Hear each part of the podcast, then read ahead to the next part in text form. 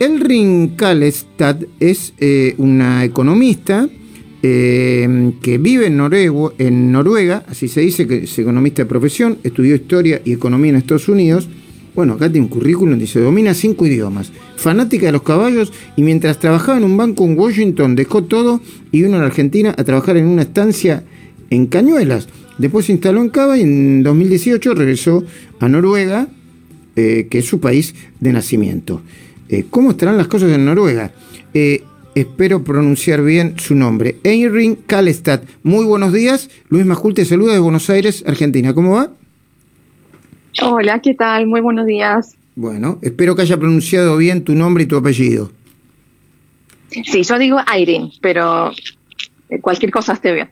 Bueno, Eirin, bueno, ¿cómo están las cosas en Noruega con, con, la pandemia y, el impacto de la pandemia en ese país y en, y en la zona? Bueno, por, suerte estamos bastante bien. Los, los números son relativamente, bueno, bastante bajos comparado con, con, la gran parte del, mundo.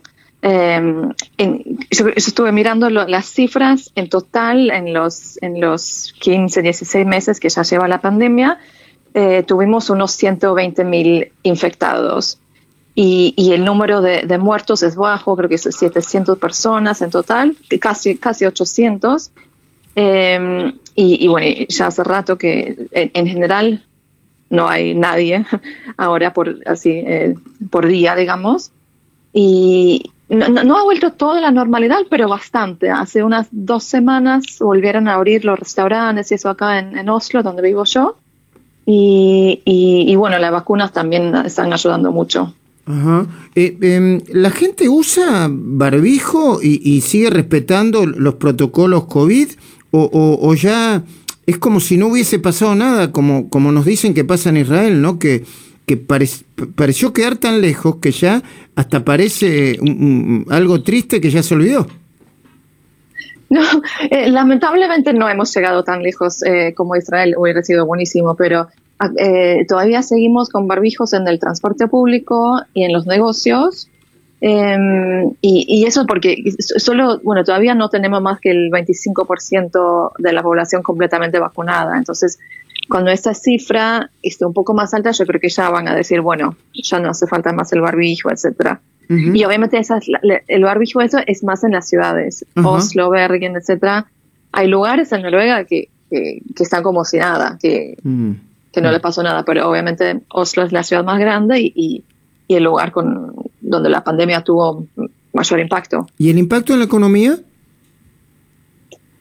Eh, bueno, eso, las cifras, eso no, no las sé, pero obviamente el, el, desempleo está más alto que lo normal. Eh, ¿Qué nivel, de desempleo hay en, Noruega? ¿Porcentaje? Eh, ah, suele ser muy bajo, tipo 3, 4, 5%. Ahora, no sé. Ok, pero eh, algún impacto debe haber tenido. Bueno, quizá como, como quizá no, no, es tan no es tan brutal como en la República Argentina, uno no, no, no le presta menos atención. Bueno, Heinrich Kalestad, muchísimas gracias por atendernos y volvemos a hablar en cualquier momento. No, de nada. Bueno, en, eh, buenísimo, muchas gracias por la llamada. Prometo que en, que en cuatro o cinco diálogos más me voy a acordar cómo se pronuncia tu nombre. Repetime, a ver cómo se dice.